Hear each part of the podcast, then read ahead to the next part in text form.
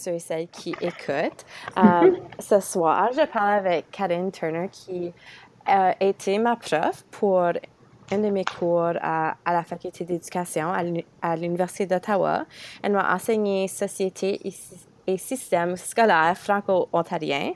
Euh, et donc, dans ce cours, on a vraiment touché sur l'enseignement en milieu minoritaire francophone, euh, sur la sociolinguistique, euh, la construction identitaire et quelques fondements législatifs de l'éducation, donc pas mal intense.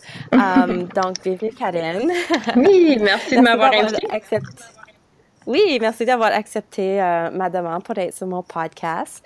J'adore parler avec plein de gens. Donc, tu es ma, ma première prof, prof sur que sera Sarah. Puis, euh, j'ai bien hâte d'entendre ce que tu as à dire ce soir, surtout sur euh, l'éducation et la francophonie, donc les mm-hmm. écoles franco-ontariennes. Mm-hmm. Euh, d'après que D'après que je sais, donc toi, tu as été à une école élémentaire francophone et secondaire aussi? Oui, Exactement. Euh, je, suis, euh, je suis née à Sturgeon Falls, dans le nord de l'Ontario, puis j'ai fait mes études euh, en français jusqu'au secondaire. Puis, en fait, mon père était enseignant dans mon école secondaire et ma mère est enseignante aussi. cool. Et là, tu as fait tes études post-secondaires ou... Oui, donc j'ai choisi. Non, en fait, c'est c'est souvent, quand on est dans le nord de l'Ontario, les deux choix qu'on a principalement, c'est euh, Ottawa et Sudbury. Euh, et puis, euh, je m'intéressais en fait d'aller ailleurs. Je voulais vraiment aller à Moncton faire mes études. je voulais faire quelque chose de ah. différent, mais finalement, le programme qui m'intéressait le plus, c'était le programme de développement international et mondialisation qui était offert uniquement à l'Université d'Ottawa. C'était un nouveau programme. Ça faisait juste quelques années qui était, que c'était offert. Puis, euh, ce que j'aimais de ce programme-là, c'est que ça permettait de prendre des cours dans plein de domaines parce que c'est un euh, baccalauréat interdisciplinaire. Donc, tu prends des cours de sociaux, tu prends des cours, euh, tu peux prendre même, j'ai même pris un cours à la faculté d'éducation parce qu'il y a des cours qu'on, des cours au choix. Donc, c'était, pour moi, c'était vraiment la possibilité de, de, j'étais vraiment, j'ai, adoré grandir à Sturgeon, j'aimais beaucoup, j'ai beaucoup aimé mon expérience au secondaire, mais je voulais euh, faire des études postsecondaires dans un domaine complètement différent, donc la politique internationale, les relations internationales, des choses comme ça. Donc, euh, c'est ça, ça que j'ai fait. Excellent. Donc, comment est-ce que tu t'es rendu à comme enseigner société et système ontarien comme pour la faculté? Ouais, non, c'est, euh, c'est, on va dire que quand j'ai quitté mon secondaire, je pensais absolument pas que j'étais pour, euh, de un, même faire une maîtrise, puis de deux, faire un doctorat. C'était pas du tout sur euh, mon radar. Mais finalement, ce qui est arrivé, c'est que à cause que le, le programme de euh, développement international, c'était très, c'était très ouvert par rapport au choix de cours, j'ai pris un cours en particulier qui était sociologie des communautés francophones hors Québec. Donc, c'était vraiment un cours sur la francophonie en milieu minoritaire. C'était vraiment un cours fantastique. Puis c'est à ce moment-là que j'ai découvert, puis je le savais vraiment pas, qu'il y avait tout un monde euh, qui euh, un monde de, la recherche, donc des professeurs, des gens qui s'intéressent dans plein de différents domaines, comme dans l'économie, euh, en éducation, en politique ou quoi que ce soit, particulièrement euh, les enjeux euh, associés à la francophonie en milieu minoritaire. Ça, je savais pas que ça existait. Donc, j'avais toujours été quelqu'un de beaucoup, euh, de très impliqué au niveau de la francophonie dans ma communauté, mais je, je savais pas vraiment c'était quoi le, c'était quoi la portée de, de, tout ça au-delà de ce que je pouvais faire à mon secondaire. Fait que j'ai pris ce cours-là. J'ai pris ce cours-là, puis c'était vraiment intéressant. J'ai appris plein de choses que, que je savais pas.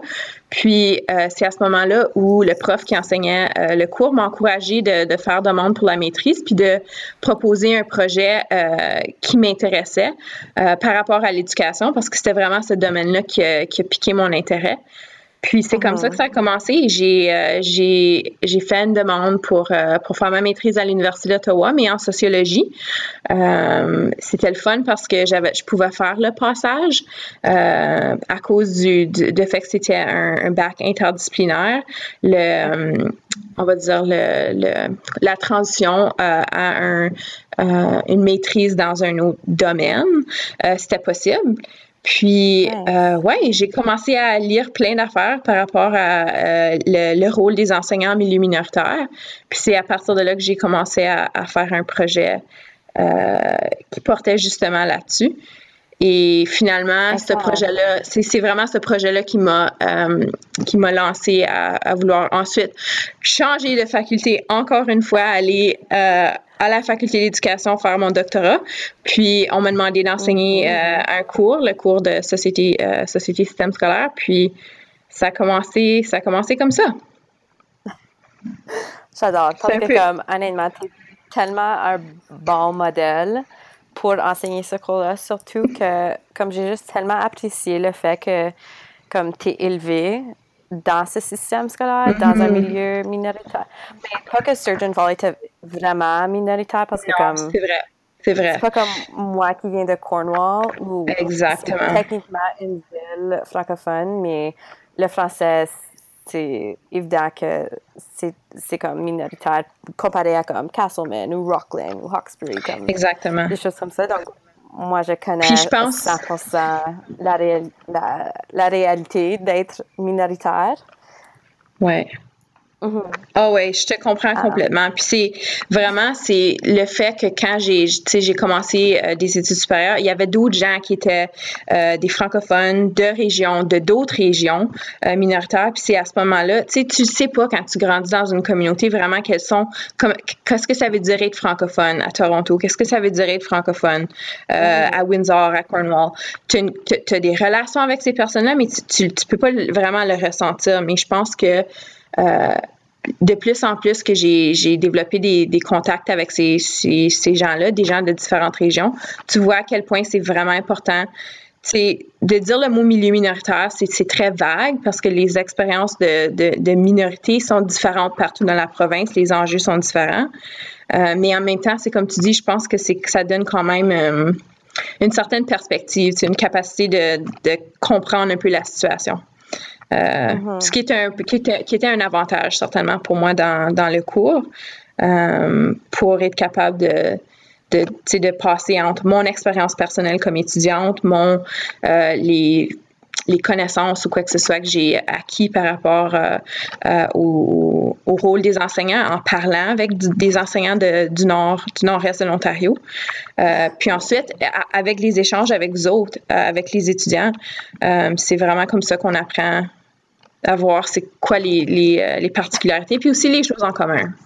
Parce qu'il y a quand même pas mal de choses en, ah. commun. Oui, donc comme si tu viens du nord ou du sud ou de l'est, Ontario, comme il y a, il y a mm-hmm. tellement des, des, choses qui nous rassemblent et puis je mm-hmm. pense que le cours est important, non seulement pour quelqu'un qui comme moi ou comme mes autres collègues qui ont grandi dans ce système, mais pour ceux et celles qui ne connaissent pas ce système et s'en viennent, Qui, qui viennent enseigner en Ontario et qui ne réalisent pas la réalité comme la dualité linguistique mm-hmm. qui existe surtout juste dans la région d'Ottawa. Comme moi, je fais mon stage à une école élémentaire francophone um, à Gloucester, puis c'est tellement dans un quartier anglophone que ça a beaucoup comme notre ami, notre collègue persiste comme il pouvait pas croire comment l'anglais était comme majoritaire dans l'école. Mm-hmm, mm-hmm. Ça peut être ça peut être vécu comme un choc, n'est-ce pas? Parce que surtout si toi-même, tu as été scolarisé dans un milieu, par exemple, très francophone ou majoritairement francophone, que ce soit au Canada ou à l'extérieur du Canada, ou scolarisé dans une autre langue, où la langue de l'école, c'est la langue que tout le monde parle de façon sociale, c'est un choc d'arriver dans une école et de dire, OK, pourquoi est-ce que, pourquoi est-ce que pas les, la langue qu'on enseigne, c'est pas la langue qu'on parle nécessairement, euh, même en salle de classe et à l'extérieur de celle-ci? ça peut, mm-hmm. ça peut être vécu comme un choc. Mais je pense que c'est un peu l'objectif, c'est un peu l'objectif du cours. Je pense que c'est ce cours-là n'existait pas avant. En fait, c'était un cours qui a juste été mis sur pied, je pense, en 2012 par votre directrice de, de et je pense que c'était vraiment un, choix très, très réfléchi, puis c'était au bon temps, un bon moment pour le faire. Parce que euh, mm-hmm. avant, je pense que un des c'était un cours qui était au choix. Donc, au lieu d'avoir ce cours-là au choix, et euh, le cours euh, de fondement législatif de l'éducation a été combiné au cours, celui-là était obligatoire. Ça a été combiné au cours qui, avait plus une perspective sociologique ou sociolinguistique, de mettre ces deux éléments-là ensemble, puis de rendre ce cours-là obligatoire mm-hmm. et offert en début de programme pour vraiment euh, faire un tour, un tour d'horizon des différents enjeux, des différentes questions qui vont revenir dans d'autres de vos cours puis qui vont euh, qui vont avoir des, les problématiques que vous allez auxquelles vous êtes confrontés dans vos stages comme tels. Donc, moi, je, je, suis vraiment contente que ce cours-là ait été ajouté. Évidemment. Ouais. Non, nice. Parce que comme surtout enseigner dans une école où euh, c'est comme le français est, minoritaire, c'est, le défi d'encourager les élèves à parler en français. Comment est-ce qu'on encourage les élèves à parler en français? Puis ça, c'est une question que je me fais, tu comme j'ai, vécu ces, ces systèmes de points ou de récompenses mm-hmm. ou de n'importe quoi, je, les ai vécus mm-hmm. en tant que en tant qu'élève et maintenant j'essaie um, j'essaie like to inst instill un, un, programme qui fonctionne dans, dans ma salle de classe mm-hmm. mais j'ai aussi eu une, une, conversation avec une de mes collègues en disant comme est-ce qu'ils parlent français à cause des points ou à cause que c'est vraiment quelque chose qu'ils veulent apprendre? Exact. Et en même temps, est-ce que ce système fonctionne? Parce que c'est toujours les mêmes élèves qui reçoivent les, comme les points ou les récompenses. Puis comme jusqu'à un, jusqu'à un certain point, comme on doit trouver quelque chose qui fonctionne pour tout le monde, pas juste pour ceux et celles qui ont l'habilité de, de, parler en français aisément. Puis c'est comme il y a juste il y a, quelque chose d'après moi qui fonctionne pas, mais on, on doit comme essayer de trouver une solution. Exactement. Je ne sais pas si je vous avais conté euh, cette anecdote-là euh, à votre euh, à votre groupe, mais j'ai j'ai une collègue qui qui, qui, habitait qui, habitait en Colombie-Britannique pour un bout de temps. Puis il y avait dans une des mm-hmm. salles de classe de sa fille, il y avait un système justement comme ça. Puis elle disait, tu sais, à chaque semaine, ma petite arrivait, puis elle avait, elle avait comme le, badge ou je sais pas trop ce qu'il donnait pour pour la personne qui avait parlé le plus français pendant la semaine. Puis là, elle, est, partie à rire parce qu'elle m'a dit, ben écoute, ma fille parle pas anglais, donc évidemment qu'elle va gagner la badge. Et elle n'a pas l'habilité de, de, parler dans l'autre langue ou dans, en anglais ou dans une autre langue. Fait que, tu sais, de ce côté-là, tu sais, c'est comme le, le, fait d'être motivé de parler, mais aussi des questions, surtout quand ils sont plus jeunes ou quand ils arrivent d'un, euh, soit d'un parcours migratoire ou quoi que ce soit, où ils n'ont pas encore euh, peut-être euh, pas maîtriser l'anglais, mais intégrer l'anglais dans leur dans leur vie, ben c'est clair qu'ils vont pas qu'ils vont pas le parler. Donc ça, ça donne comme un, mm-hmm. un, avantage un peu qui, qui est pas fair, tu sais. je veux dire, c'est un peu... c'est évident que cette personne-là va parler français, donc ça ne va pas la motiver plus de parler, c'est ça qu'elle parle uniquement. Donc, mais c'est vrai, vrai que c'est pas facile. Puis je peux pas dire que, tu sais, comme moi, je, je, tous ces choses-là, je le vois d'une perspective extérieure parce que moi-même, je suis pas enseignante. J'ai jamais, je, je suis pas, euh, j'ai, j'ai pas passé à travers la faculté d'éducation. J'ai pas enseigné dans des écoles, mais j'ai fait beaucoup d'observations dans les écoles. Puis euh, cette même problématique-là, euh, c'est, la même problématique au Pays de Galles. Euh, j'écris un article en ce moment justement par rapport à la politique linguistique de, de l'école où j'ai fait ma recherche à Cardiff, au Pays de Galles, où la langue d'enseignement, c'est, le gallois, mais la majorité des enfants viennent de foyers qui parlent soit l'anglais ou une autre langue, euh, mais parce que la langue est, extrêmement valorisée ou de plus en plus valorisée dans le contexte euh, du Pays de Donc c'est le, Welsh. Euh, en comparaison à l'anglais, les gens, les parents voient le potentiel de, de, du bilinguisme et donc inscrivent leurs enfants dans ces écoles-là. Mais souvent, euh, puis c'est pas seulement les enfants qui parlent pas le, gallois à la maison, mais c'est qu'ils vont utiliser l'anglais comme langue sociale. Puis eux aussi, ils ont un genre de système. Euh, c'est des cartes, comme des cartes qui sont données. Euh, euh, comme une red card dans un, jeu de soccer. Donc, si tu parles ah, anglais, tu reçois une red card. Mais oh. euh, ce qui est intéressant par rapport à toute cette dynamique-là, c'est de un, est-ce que c'est vraiment appliqué? Est-ce que tous les enseignants vont vraiment euh, donner une carte rouge à un enfant de, tu sais, c'est une école primaire, donc un enfant de deuxième année? Probablement pas. Mais c'est que la façon que la politique est structurée, c'est que euh, puis il y a beaucoup d'enseignants qui sont pas d'accord avec ça, c'est que c'est pas seulement une politique pour l'utilisation de l'anglais, c'est une politique de comportement. Donc, par exemple, euh, euh, sur, c'est comme c'est très visuel, donc c'est comme tu as une affiche avec un, un, carton vert, un carton jaune, puis un carton rouge. Les comportements dans le, sur le carton vert, c'est les comportements qui sont euh, comme acceptables, comme l'entraide, euh, être poli, des choses comme ça. La carte jaune, c'est comme ah, il faut faire attention, comme courir dans les corridors ou des choses comme ça. Puis la carte rouge, c'est des comportements qui sont vraiment comme qui sont interdits. Donc frapper ton ami, euh, le bullying, des choses comme ça. Puis parler anglais est, est mis sur la même affiche.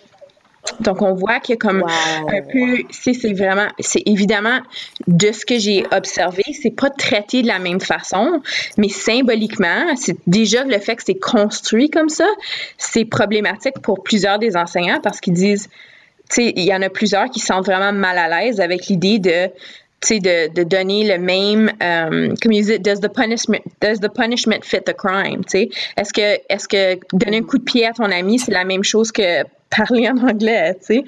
Um, so, ah, donc, ah, ah, ouais, mais on voit comme souvent, on pense, on a, on a des, des problématiques évidemment euh, qui sont particulières au milieu, particuliers au milieu minoritaire euh, francophone au Canada, mais il y a, il y a ces enjeux-là sont partout dans les contextes où il y a plus qu'une langue, euh, puis que souvent la langue de scolarisation c'est pas nécessairement la langue que les jeunes utilisent soit à la maison ou pour socialiser. Donc, euh, on n'est pas tout seul, mais euh, c'est la même chose. Pour, la même chose pour eux autres. Ils disent c'est quoi la solution ou c'est quoi l'alternative, tu sais. Euh, mm-hmm. Donc. Comme pour moi, une alternative que moi j'aime et que comme moi je serais enseignante, comme moi je veux pas être anti-anglais, mm-hmm. mais pro-français. Exact, exact. Comme c'est juste évidemment, je veux pas comme mettre toute mon attention pour, à ceux et celles qui parlent anglais parce que, mm-hmm. tu sais, des fois, tu sais pas le mot en, en français. Mm-hmm. Ça m'arrive à chaque jour, oh, tout le temps en avant de classe, quand je parle à la direction. Tout le temps, comme c'est la réalité d'être franco-ontarienne. Puis mm-hmm. j'accepte la façon que je parle et, et tout ça. Donc, c'est comme si je dis une expression en anglais ou n'importe quoi, j'accepte que mes élèves le font aussi. Mm-hmm, Et mm-hmm. puis, c'est comme accepter le franglais jusqu'à un certain point, c'est correct, mais mm-hmm. c'est juste d'accepter la, la réalité et de mettre plus d'efforts sur comme être pro-français et de donner les ressources aux élèves pour qu'ils puissent juste comme euh, améliorer leur soit leur vocabulaire ou comme la prononciation mm-hmm. de, certains, de certains mots, comme quand ils disent quelque chose en anglais, c'est pas de comme les taper sur les mains ou de leur donner une carte rouge, c'est de leur donner le bon mot, puis comme des choses comme ça. So, mm-hmm. anyways, toute l'histoire de la, de la carte rouge mm-hmm. au Pays de Galles, comme ça me frustre tellement parce que c'est ces élèves-là que nous, en tant qu'enseignants, on est en train de dire comme non, non, non, non, non pas d'anglais, pas d'anglais, mais ça mm-hmm. veut pas vraiment faire en sorte qu'ils en sorte qu'ils veulent parler en français. Donc, moi, je veux pas ruiner comme la perception de mes élèves de leur langue. Mm-hmm. Parce que comme moi, ça m'est. Puis comme c'est comme, évidemment, je veux encore être franco-ontarienne, comme j'ai pas abandonné ma langue. Mm-hmm. Mais tu sais, après l'école secondaire, comme j'ai plusieurs, plusieurs amis qui sont allés faire leurs études en anglais et puis c'est comme, ils n'ont pas valorisé le français mm-hmm. comme on aurait aimé, comme dans une école secondaire, donc ils n'ont pas poursuivi avec leur langue. Et puis, mm-hmm. comme, malheureusement, c'est ça qui se passe. Donc, anyways, il y a juste tellement de dire, comme, comme tu parlais des enjeux de, de la mm-hmm. francophonie. Puis, étant élève et maintenant comme future enseignante dans une école et un conseil francophone, comme c'est évidemment quelque chose qui me tient à cœur aussi. Oui, tout à fait. Euh, aller euh, à l'école où, euh, où j'ai fait ma, ma, recherche de terrain, euh, c'est intéressant de voir les différentes, que, les différentes stratégies que les enseignants euh, utilisaient justement pour ça, parce que c'est la même, c'est vraiment la, la, même mentalité par rapport à ce que tu dis de vraiment pas développer une relation négative avec, avec la, la, langue minoritaire, donc soit le gallois ou le français. Ils ont vraiment la même mentalité, puis c'est de c'est de trouver des espaces. Ce qui est intéressant, un des enseignants disait, tu sais, je me sens des fois comme mes élèves, là, ils bouillent en dedans parce qu'ils n'ont pas les mots pour s'exprimer en, gallois. Puis ils sont, sont, sont, quand même en, comme en quatrième, cinquième année, tu sais, sont quand même, ça fait quand même plusieurs années qu'ils sont à l'école. Mais en, même temps, tu sais, d'être capable de s'exprimer dans un contexte scolaire par rapport à des sujets, à des choses comme ça, c'est pas la même chose euh, que s'exprimer par rapport à, euh, tu sais, ses émotions ou quelque chose comme ça. Puis on, on le voit souvent dans le domaine de la santé quand euh, les services sont pas offerts, les services sont pas offerts en français, par exemple, dans plusieurs milieux euh, minoritaires en Ontario. C'est vraiment problématique parce que les gens, ils n'ont pas le vocabulaire, ils n'ont pas l'ampleur qu'ils peuvent accorder à comme une ah. douleur, quoi que ce soit, et ils sont pas capables, ils sont pas capables de, traduire ça. Euh, par rapport à ce que ce que se ressent, comment ils se ressentent vraiment, tu sais. Donc, euh, uh-huh. puis cet enseignant-là, particulièrement, il disait, c'est ça, euh, j'essaie d'instaurer dans ma salle de classe un espace où, euh, tu sais, une fois par semaine, les gens peuvent s'exprimer dans la langue de leur choix, parce que tous les, tous les jeunes sont, sont tous bilingues. Donc, un enfant peut parler anglais, l'autre enfant peut parler gallois, pour parler de leur semaine, tu comment s'est passé leur semaine. Est-ce qu'il y a des choses qui ont été difficiles, qui est juste comme juste un cercle d'échange? Puis, dit, à ce moment-là, je vois des enfants, ça leur fait tellement du bien de juste pouvoir s'exprimer librement sans de, de que comme est-ce que je suis en train de dire le bon mot, est-ce que je m'exprime bien? Puis ce qu'il a dit qui est vraiment intéressant, c'est que souvent les jeunes vont faire du code switching parce qu'ils vont ils vont parler en gallois et en anglais puis ils vont utiliser les, juste le terme qui leur vient en tête, juste pour s'exprimer. Puis dit, après ça, j'ai l'impression, mes élèves sont calmes, ils se sentent bien, puis on est capable de passer à autre chose. J'ai trouvé cette, cette stratégie-là tellement euh, tellement positive, tu sais, qu'il reconnaît, il reconnaît vraiment le positionnement de ses élèves parce que lui-même l'a vécu comme enseignant. Euh, il parlait anglais à la maison, mais gallois à l'école. Donc, je pense que c'est tellement important d'avoir des, euh, comme on en a parlé en classe, d'avoir des modèles qui ont des parcours différents parce que c'est pas tous les élèves qui vont être capables de, de comme on dit en anglais, relate euh, avec toi comme enseignant. Mais s'il y a une diversité de gens qui sont à l'école, qui sont là pour appuyer les élèves, c'est vraiment là où ce qui est la richesse, je pense. Puis c'est là où, euh, tu sais, une approche qui marche avec un enseignant, comme ça, c'est une approche qui marche vraiment bien avec lui, mais peut-être qu'avec un autre enseignant, c'est vraiment quelque chose de différent, tu sais. Donc, euh, c'est de voir, tu sais, de s'appuyer sur ses forces, puis, de, puis son background, puis d'être vraiment authentique par rapport à ses motivations en fin de compte. Puis je pense que ce que tu dis, c'est ce que tu dis, c'est justement ça. C'est que je vois vraiment que comme tu, tiens à cœur, tu veux que les que, que tes élèves puissent euh, vraiment se sentir bien quand ils parlent français ou quand ils sont dans ta salle de classe. Puis ça, c'est c'est tellement tellement important. On peut pas euh, on peut pas réduire ça. C'est crucial. Oui. Um, c'est drôle. OK, deux choses. Donc, je viens juste de donner un, un, atelier à un Google Summit à Kitchener. Et puis, j'ai donné un, un, atelier sur comment appuyer l'élève provenant de familles exogames ou mm-hmm. qui éprouvent de la difficulté en français. Donc, c'est vraiment juste un atelier plein de ressources que, qu'on peut utiliser avec nos élèves pour leur aider à faire um, cette traduction entre soit l'anglais et le français ou l'arabe et le français, etc. Mm-hmm. Mais avant que je présente les ressources, je fais comme un témoignage de comment moi je me sens honnêtement chaque jour. Et puis j'ai trouvé une citation um, d'un site web qui dit Someone who speaks multiple languages knows the struggle of understanding something in a different language fully, mm-hmm. but being unable to translate it into their native tongue. Mm-hmm, mm-hmm. Ça, c'est comme, ça vient tellement me, me chercher. Oh, c'est tellement um, vrai. oui, parce que comme c'est extraordinaire d'être bilingue, mais ce que je dis dans mon, dans mon témoignage, c'est que je parle pas français euh, comme à 100%. Je suis, j'ai pas comme, mm-hmm. tu sais, un, excellent français soutenu parce que, tu sais, comme je parle avec des anglicismes et, des choses comme ça. Donc, tu sais, comme mon français, il, il est amoindri à, à cause de mon anglais et mon mm-hmm. anglais, je, je le parle pas comme parfaitement non plus à cause de mon français. Donc, c'est juste comme tellement drôle. Puis, comme tu parlais du code switching, dans un de mes cours de linguistique, mm-hmm. j'ai pris un cours de bilinguisme et puis notre prof, um, Julie, elle nous a dit que faire du code switching, ça veut dire, c'est pas comme, c'est pas comme un flaw. Ça veut pas dire que tu mm-hmm. comprends pas le français ou l'anglais. Le fait que tu es capable de formuler des phrases qui quote unquote font du sens. Je mm-hmm. sais que ça c'est un anglicisme, mais comme oui, je comprends. insérer des mots en anglais et en français dans une phrase pour que ça fait du sens. Mm-hmm. Tu comprends bien comme la sémantique des phrases et la comme tout tout tout. Exact. Puis ça dépend comme un, un un plus haut niveau de compréhension mm-hmm. quand tu es capable de mettre deux langues ensemble. Exact, parce que c'est comme dans, dans, ton cerveau, il n'y a pas de il a pas de frontières linguistiques, c'est comme ça ça tu es capable de faire euh, le pont entre les deux. Puis mm-hmm. moi aussi, je vois ça comme quelque chose d'extrêmement riche. C'est difficile parce que c'est vraiment pas tout le monde qui, euh, qui voit ça de cette façon-là.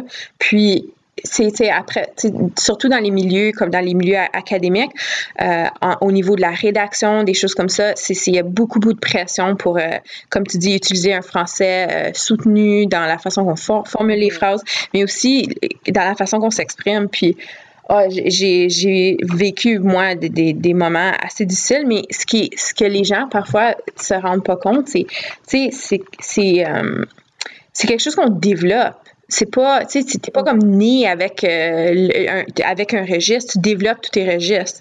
Donc, c'est normal qu'il y ait certains registres qui vont être plus, euh, qui peuvent être plus euh, développés que d'autres. Puis, euh, c'est intéressant parce qu'on le voit souvent comme, comme, comme tu dis, comme quelque chose de négatif, mais vu, vu pas, quelque part, c'est tellement rare d'avoir des gens. C'est faut pas prendre pour acquis le fait d'être bilingue comme on l'est, juste parce qu'il y en a plein d'autres qui sont comme nous autres. sais. De dire comme, ah, oh, que je suis capable de passer seamlessly entre une langue et une autre, c'est pas tout le monde qui sont capables de faire ça, mais on, on, le prend beaucoup pour acquis ici, puis on voit ça souvent comme une contamination d'une langue envers l'autre. Mais je veux dire, c'est très rare qu'on va dire ça en anglais. Si tu glisses des mots en français en anglais, euh, des mots français dans une phrase anglaise, c'est vu comme soutenu, mm-hmm. c'est vu très, très positivement. c'est comme, wow, joie de vivre dans une phrase en anglais ou des choses comme ça. Puis c'est comme, oh wow, cette personne est, comme extrêmement intelligente, elle doit avoir une super bonne éducation, mais tu fais ça en français, c'est vu complètement différemment. Donc je pense c'est. Non, c'est ça, exactement. Tu connais pas, tu connais pas tous les mots. Mais je veux dire, c'est quoi qui est plus pour moi, c'est comme ça, j'y pense toujours, c'est qu'est-ce qui est plus important? Est-ce que je devrais, surtout quand j'étais devant la salle de classe, avec votre groupe, c'est différent tu es, dans une mode, euh, es dans un mode que tu peux, tu peux préparer à l'avance, mais quand quelqu'un te pose une question, je veux dire, tu dois formuler ta réponse euh, sur le champ. Hein. Puis, qu'est-ce que je vais faire? Passer comme 10 minutes à essayer de trouver le, bon mot quand je sais que j'ai un mot anglais que je pourrais utiliser. Puis là, probablement qu'il y a quelqu'un dans la classe qui peut le traduire ou qui peut, tu sais, pourquoi pas s'appuyer les uns sur les autres puis juste arrêter de de s'attarder sur, le mot, puis pas sur le sens. Comme je suis en train de dire quelque chose qui vaut la peine, écoute ce que je dis, puis pas le mot que j'utilise. Euh, c'est dommage parce que ça, c'est très, ça peut être très réducteur. Ça peut être euh, très, ça peut causer vraiment euh, des, des, insécurités. De, puis je pense que le, le fait de prendre la parole, c'est pas facile. Puis quand tu es un enseignant, tu le fais tous les jours. Puis c'est, je pense, c'est un, euh, c'est un challenge que, que plusieurs doivent affronter euh, au jour le jour. Donc, en tout cas. Ah, c'est difficile parce que c'est pas tout le monde qui a les mêmes positionnements par rapport à ça. Puis je comprends complètement uh-huh. l'importance de maîtriser différents registres et tout ça. Mais euh, si on fait pas la place, comme tu dis, euh, comme tantôt par rapport au franglais ou utiliser un mot anglais ici et là, je pense a beaucoup de, de, gens qui vont se désintéresser par rapport au français parce que l'anglais peut être pas autant régimenté que le français. Donc, c'est des fois plus facile de juste aller de ce côté-là, puis pas, pas sentir. Euh, exact. Je veux dire, ça serait facile, là. Mm-hmm. Je pourrais juste qu'un clic, demain, les deux, on arrête de parler français complètement. On pourrait fonctionner, euh, il n'y aurait pas de problème, tu sais. OK, je glisserais un mot en mm-hmm. français ici et là, mais je me débrouille bien en anglais, puis je pourrais travailler en anglais. C'est, faut juste, uh-huh. je pense. Non, moi, yeah. J'ai des moments dans ma vie où comme je me fais sentir jugée, puis je me dis comme que comme c'est la fin là, je me débarrasse de, ma langue, puis comme c'est ça. Mais um, encore une fois dans mon cours de bilinguisme, mon enseignante elle a dit que parler comme à l'oral, c'est mm-hmm. spontané, right? So c'est mm-hmm. tellement c'est tellement difficile. Puis là comme moi, je parle de, de mon vécu et puis j'ai écrit un, un, blog sur ça. Euh, c'est de vivre l'insécurité linguistique comme à chaque jour, juste à cause mm-hmm. que tu, tu, rencontres des gens, comme tu as dit, qui n'ont pas cette ouverture aux, mm. comme, aux deux langues. Et puis, ça cause comme, comme avoir de l'insécurité linguistique, c'est pas vouloir parler. Puis comme dans certains contextes, comme moi, j'allais te parler parce que je sais que je connais pas comme un mot en français. Mm-hmm. Comme j'ai ma phrase, j'ai mon idée, mais je sais pas comment comme la, le transformer en français. Donc, tu sais, comme j'arrête de mm-hmm. communiquer. Comme, puis, tu sais, comme j'ai beaucoup de choses à dire, sauf que malheureusement, à, cause de, de la perception des gens autour de moi, comme je peux pas communiquer et partager mes idées avec eux. Donc, c'est juste comme mon but surtout comme en tant qu'enseignant, si j'enseigne dans une école francophone que j'espère le faire, c'est d'assurer que, comme on a parlé plus, euh, plus tard, comme, comme, comme qu'on a dit, c'est de, vraiment faire en sorte que mes élèves se sentent dans, dans un environnement sécuritaire. Exact, exact. Ça vaut, ça vaut pour beaucoup parce que c'est certain, c'est certain que il y en a d'entre eux qui, qui se sentent comme ça aussi. De, de, uh-huh. de se, comment on dit ça? Euh, c'est comme une auto-censure. C'est comme tu t'empêches de parler parce que tu veux pas. Euh, tu veux pas, tu veux pas comme dealer avec le, la, la, réponse ou le. le comme c'est ça, justement. La réaction, la réaction des gens, justement. C'est ça. C'est pas évident. C'est pas, mm-hmm. pas tout le monde qui. Euh, euh, qui comprennent vraiment comment, comment on se sent dans une situation comme ça. C'est pas facile. Oui. Puis comme j'aime beaucoup ça, surtout comme je suis dans mon stage, puis tu sais, des fois, j'ai comme un manque de mots, puis je leur dis soit comme, ah, je, je dis le mot en anglais, comme, hier, je parlais de dans notre récit d'aventure, le gars, il a fait un deal avec ses parents. Comme, qui connaît c'est quoi deal en, en, français? Puis là, tu sais, comme les mains se lèvent. OK, donc, excellent, comme, aidez-moi, tu sais. On s'échappe, des fois, on oublie les mm-hmm. mots, comme, on est là pour s'encourager, puis mm-hmm. de partager le, le, vocabulaire qu'on connaît. exact. Puis là, ça place, ce qui est bien, c'est que ça place l'élève dans une position d'expert. C'est valorisant de dire comme, mm-hmm. wow, moi, je sais quelque chose que mon enseignante, elle sait pas. sais évidemment, peut-être que tu le sais, mais tu le sais pas dans le moment. Mais de toute façon, l'impact, l'impact peut être vraiment positif. Donc, Oui. Puis j'adore quand il me corrige. Oh, madame, c'est-tu vraiment comme ça qu'on dit ce mot-là? ah, je sais pas, comme, on va aller vérifier ensemble, comme, tu sais. Ouais. Oui, c'est juste d'apprendre ensemble avec eux. Puis même si j'ai 22 ans, puis ils ont 10 ans, comme, des fois, il y a certains contextes, comme tu disais, que si on parle euh, des, des automobiles, moi, j'ai appris le, la mécanique puis les automobiles avec mon père qui était anglophone. Donc, tu sais, tous mes mots de mécanique ou d'automobile, disons, pour euh, un projet, quelqu'un, un élève fait un projet sur son auto préféré, puis il me demande Ah, c'est quoi ce mot en français Comme j'ai probablement aucune mm-hmm. idée. Parce que, ben oui, c'est ça. Pour moi, ce vocabulaire, je l'ai appris en anglais. Je l'ai jamais j'ai jamais dû comme le traduire en français. Donc, pour moi, comme j'ai juste la liste en anglais, so on va aller trouver le mot ensemble. Ouais. c'est ce qui est vraiment intéressant par rapport à ça. C'est que si tu connaissais pas le mot du tout, mettons, tu sais, je sais pas, quelqu'un est en train de décrire. Euh, Oh my God. J'essaie de penser à des termes de tout. Mettons un windshield, OK? Puis, euh, tu sais juste pas c'est quoi le nom de, de cette affaire-là. Tu sais que c'est sur un auto. Tu sais pas c'est quoi le mot en français ou en ah. anglais. C'est moins pire, souvent, c'est perçu comme moins pire que connaître juste le mot en anglais qui est ridicule. Je veux dire, mm-hmm. tu as une connaissance. Pourquoi est-ce que ça serait vu de façon négative? Tu as accès à, comme, à un savoir. Euh, des fois, j'y pense, puis c'est tellement frustrant. Mais bon, je pense que il faut pas, il faut pas non plus comme se, juste se décourager et dire, ah, ça n'a pas d'allure. Euh, ça me décourage, je veux, veux pas continuer. C'est normal d'avoir des moments comme ça, mais faut pas oublier qu'il y en a d'autres qui passent à travers de ces choses-là, puis surtout les élèves. Donc, c'est bien de. Je pense qu'ils ont besoin des modèles comme ça. Ils ont besoin de voir un enseignant qui, comme, tu sais, en train de. OK, je, ne sais pas c'est quoi le mot. Ah, trouvons-le ensemble. Ça, ça mm. c'est vraiment ça, ça, devient avec eux. Ben, justement ça devient une co-construction c'est quelque chose que vous développez ensemble fait ça c'est tellement tellement riche pour euh, euh, développer la relation pédagogique avec, euh, avec les élèves, c'est fantastique. Mm-hmm. Mm-hmm. Excellent. Um, avant de comme, terminer la conversation, ça mm-hmm. serait juste fou de moi de ne pas mentionner comme tout l'aspect um, technologie que tu as utilisé dans la salle de classe à cause que tu étais honnêtement comme la seule prof qui a intégré comme la technologie ou comme les outils technologiques en salle de classe. Donc, mm-hmm. um, et puis je sais que toi, tu viens juste d'avoir comme ton site web et que avant d'être um, prof pour ce cours-là, comme toi, tu avais tes, um, pas tes ennuis, mais comme, oh, comment est-ce qu'on dit ça? J'ai même, j'ai même pas de mots en anglais ou en français, mais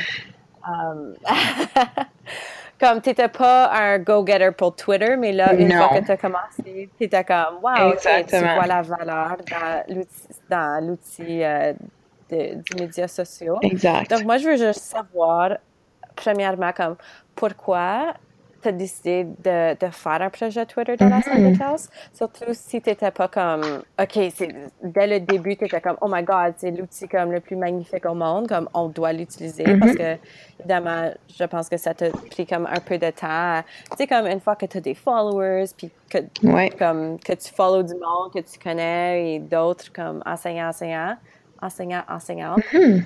là, ça, ça, devient le fun. Donc, j'aimerais juste voir comme pourquoi tu as décidé de faire ça. Oui. Ben, en fait, euh, je peux vraiment pas euh, dire que c'est juste moi qui ai fait ça. Euh, ce, qui, ce qui est vraiment, euh, puis je pense que c'est c'est tellement une grosse richesse, une, grande richesse d'approcher de, la, la, la, façon que le cours a été monté. Donc, juste pour donner un peu de background, je ne sais pas si je vous en avais parlé dans le cours, mais l'année l'année passée, donc en automne 2015, moi j'étais assistante dans le cours. Donc euh, une de mes collègues enseignait le cours, c'était un des premiers cours qu'elle enseignait elle-même. Puis elle avait aussi été assistante dans ce cours avec euh, la personne qui avait la, prof qui avait monté le cours. Donc c'était vraiment c'était un, un, échange de, de, connaissances et tout ça. Puis euh, quand moi j'ai commencé en automne suivant, donc comme prof, c'était la, la même prof qui continuait continuait d'enseigner le cours. Puis elle revenait euh, d'un séjour à Harvard. Puis, euh, elle avait fait un, un postdoc à Harvard. Puis, il y a un gros aspect euh, de technologie parce qu'elle s'intéressait à la citoyenneté numérique. Donc, elle a fait un, un postdoc dans ce domaine-là. Puis, quand on s'est... Donc, elle s'est vraiment familiarisée avec les médias sociaux. Elle était déjà quand même très, très branchée. Elle avait déjà son Twitter, tout ça. Puis, c'est à ce moment-là que, que c'est elle qui a suggéré, elle a dit Qu'est-ce que tu en penses, Karen, si on ferait un projet Twitter dans le cours? Puis, moi, j'avais déjà commencé, j'avais déjà mon compte Twitter. Euh, mais grâce à elle en partie. euh, puis c'est comme ça on a dit ok qu'est-ce qu'on pourrait faire dans le cours qui pourrait être vraiment intéressant en utilisant un, un hashtag ou un mot clic. Euh, puis quel genre de projet est-ce qu'on pourrait euh, développer? Donc, je dois absolument, absolument admettre que c'était, c'est vraiment elle qui a pris le lead, mais j'étais tellement contente de pouvoir développer ce type de projet-là avec quelqu'un qui avait comme un peu plus d'expertise que moi dans ce domaine-là. Mm-hmm. Puis avec qui, tu sais, c'est difficile des fois de quand surtout quand t'es prof, on n'a pas de, on n'a pas de curriculum. Il y a personne qui nous donne, on n'a pas grand chose. On a une description de cours, puis après, c'est vraiment à toi de développer ce que le, ce que tu veux, le, le, matériel que tu vas enseigner, le, le, matériel que tu vas utiliser pour les évaluations.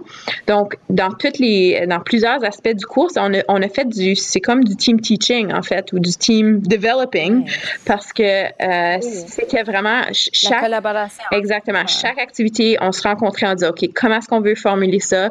Puis les deux, on a différentes forces, on a différentes euh, faiblesses. Fait qu'on mettait, on mettait nos, nos forces ensemble. Puis c'est comme ça que le projet, euh, le projet a, a, a, pris, a pris forme. Euh, donc, euh, moi, je trouvais ça vraiment, je trouvais ça fantastique de pouvoir avoir un, un, un hashtag, un mot-clic qui euh, nous permettait de partager plein de différentes ressources. Il y avait un fil conducteur avec l'idée qu'on partage des ressources en lien avec euh, la francophonie minoritaire, mais que ça va au-delà de ça. Donc, euh, Surtout que c'était un cours hybride, donc on passe très peu de temps en salle de classe comparé à un cours euh, traditionnel. Donc, seulement une session sur deux est en classe. Donc, pour moi, c'est une façon de, de, garder un contact avec les étudiants, de, de, de pouvoir, jaser, de pouvoir partager, de pouvoir échanger. Mais au-delà de tout ça, c'est juste pour plusieurs. Comme tu sais, dans le cours, il y avait très peu de personnes qui avaient même un compte Twitter. Donc, qui, qui, euh, qui, qui est en quelque sorte, comme tu dis, c'est surprenant juste parce qu'il y a tellement un grand monde euh, de, de, ce qui est en lien avec euh, le milieu de l'éducation, les conseils scolaires, les associations pour l'éducation qui sont sur Twitter et ils participent activement. Donc, euh, je voulais vraiment donner la chance euh, aux gens de faire ça. Puis souvent, c'est qu'on n'ose pas, tu sais, de dire ah oui, je vais faire, je vais, je vais, je l'ai pas fait moi-même jusqu'à temps que, mm-hmm. que j'aille vraiment une motivation externe, c'est de dire ok, j'ai besoin de faire ça parce que c'est important pour mes étudiants. J'ai besoin d'apprendre comment l'utiliser, comment, euh, quelles sont les différentes euh, les différentes façons que je peux l'utiliser, euh, à la fois pour mon cours, mais à la fois pour mon développement professionnel comme personnel, tu sais, parce que je suis, je suis une nouvelle professeure, je suis, c'est, c'est, c'est tous les, les, enjeux que vous vivez comme nouvel enseignant ou enseignant en formation, je les vis moi aussi, tu sais, j'ai, euh, je suis en fin de parcours doctoral, j'ai besoin de, de, I have to get out there, tu sais, j'ai besoin que les gens savent qui je suis, sur qu'est-ce qui m'intéresse pour être capable de, de d'avancer ma carrière en fin de compte. Donc, je le voyais vraiment comme un, un apprentissage personnel, mais aussi de voir le potentiel pour tout le monde. C'est un, c'est un monde qu'il faut que, que, que je savais pas qu'il existait. Puis, je me rends compte, évidemment, c'est beaucoup plus dans des... Euh, dans le domaine de l'éducation que je me suis développée euh, les, des contacts quoi que ce soit mais de plus en plus je commence à tu sais j'ajoute des gens puis je trouve ça c'est comme mon l'endroit qui est comme mon go-to. Tu sais, je veux, je veux voir des nouvelles, je veux voir des, euh, des articles euh, ou des blogs ou quoi que ce soit. C'est tout à la même place. Donc, j'espérais vraiment que les étudiants puissent, puissent avoir cette chance-là. Puis, c'est normal. Je suis certain que la majorité n'ont peut-être même pas utilisé leur Twitter depuis le cours, mais c'est correct parce qu'au moins, ils ont, ils ont essayé, ils ont fait quelque chose de nouveau. Puis, c'est pas facile, Twitter, parce que c'est visible. Tu sais, quand on fait un tweet. Excuse-moi, quand tu fais un tweet, ah c'est. je, veux juste dire que tu les as vraiment comme ouvert la porte, au moins. Ouais, ouais. Pour comme se lancer dedans. Et comme tu as dit, c'est comme très visible. Ouais. Oui, justement, c'est, je pense que c'est ça qui est épeurant pour plusieurs, mais c'est ça, mm. pourquoi c'était épeurant pour moi aussi, de faire des tweets Oh my God, j'ai pas antidote sur mon, sur mon Twitter. Qu'est-ce que je vais faire? Est-ce que je vais écrire mes tweets dans Word puis les mettre? Puis maintenant, tu sais, c'est un apprentissage. Tu commences à être plus à l'aise. Euh, puis c'était un peu, c'était vraiment ça l'objectif. Fait que je suis vraiment reconnaissante à ma collègue qui m'a introduit à ce monde-là. Puis je l'ai utilisé encore dans la section du cours euh, que j'enseignais en hiver. Puis cette fois-ci, j'ai ajouté une dimension parce qu'on a eu la chance après de faire un peu un retour entre nous. Euh, en salle de classe avec, avec votre, euh, votre section du cours. Mais là, je leur ai demandé de faire une réflexion par rapport à ça.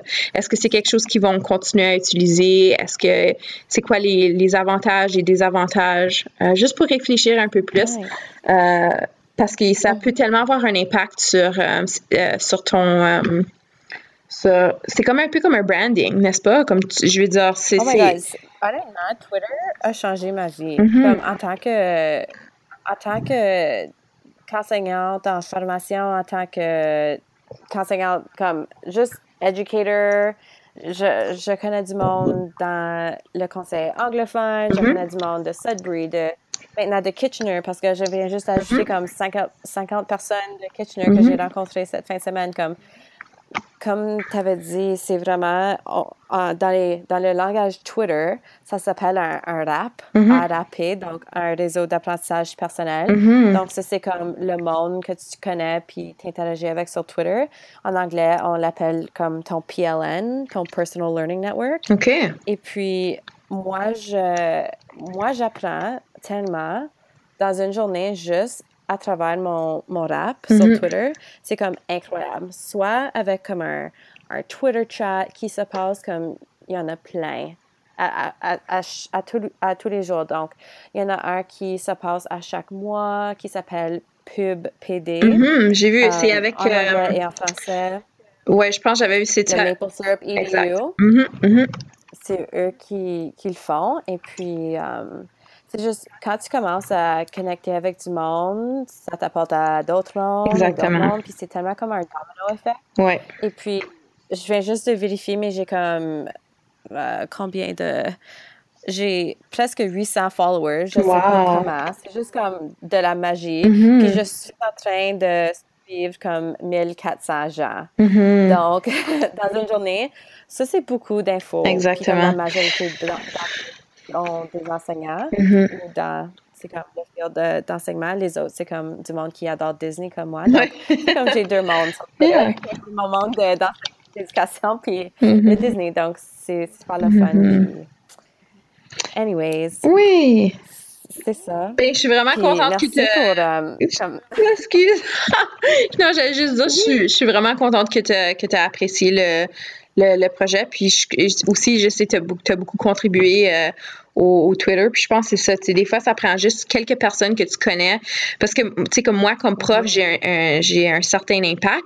Mais c'est quand tu as des collègues, tu des gens qui sont exactement dans la même situation que toi. Puis ils peuvent voir, wow, tu sais, c'est pas, c'est n'importe qui qui peut aller voir ton Twitter puis voir tous les followers, tout ça. C'est quelque chose de vrai. C'est pas comme je suis en train de dire, tu sais, comme moi, comme devant, tu sais, je dis, oh, tu sais, c'est important, tout ça. Mais c'est clair que j'ai pas la, la, présence Twitter de, de quelqu'un comme toi. Puis je pense que c'est fantastique de voir comme, OK, moi, j'ai intégré ce, réseau, ce, ce, réseau, ce média social dans, dans comme une composante du cours, mais c'est clair qu'il y a des gens dans la salle de classe qui sont des experts de ça ici.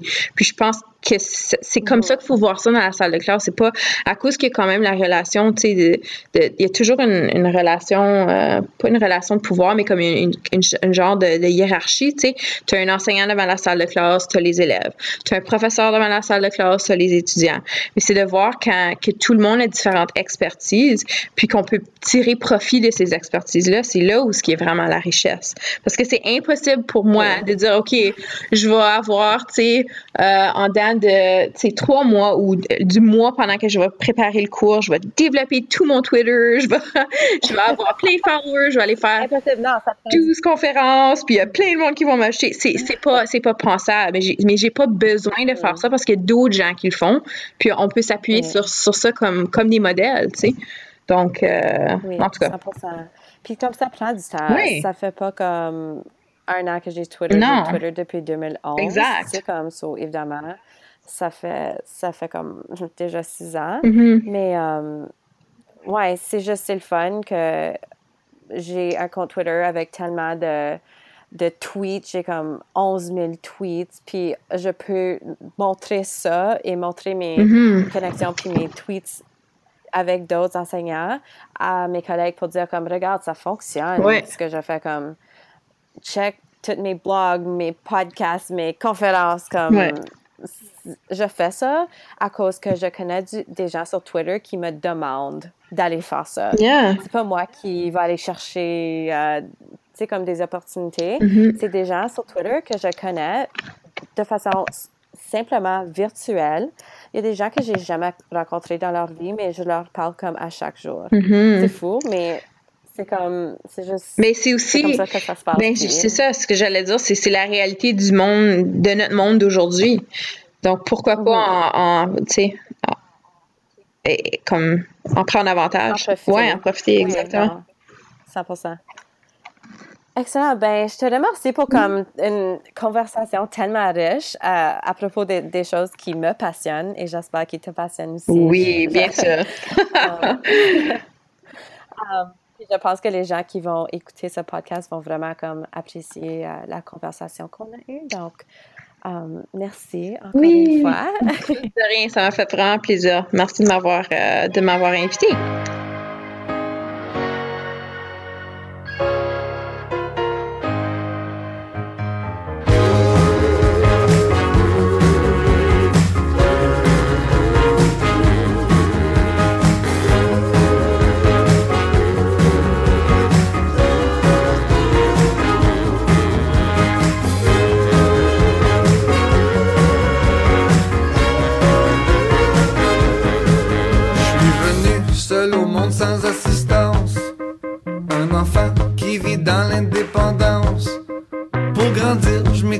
En me retirant.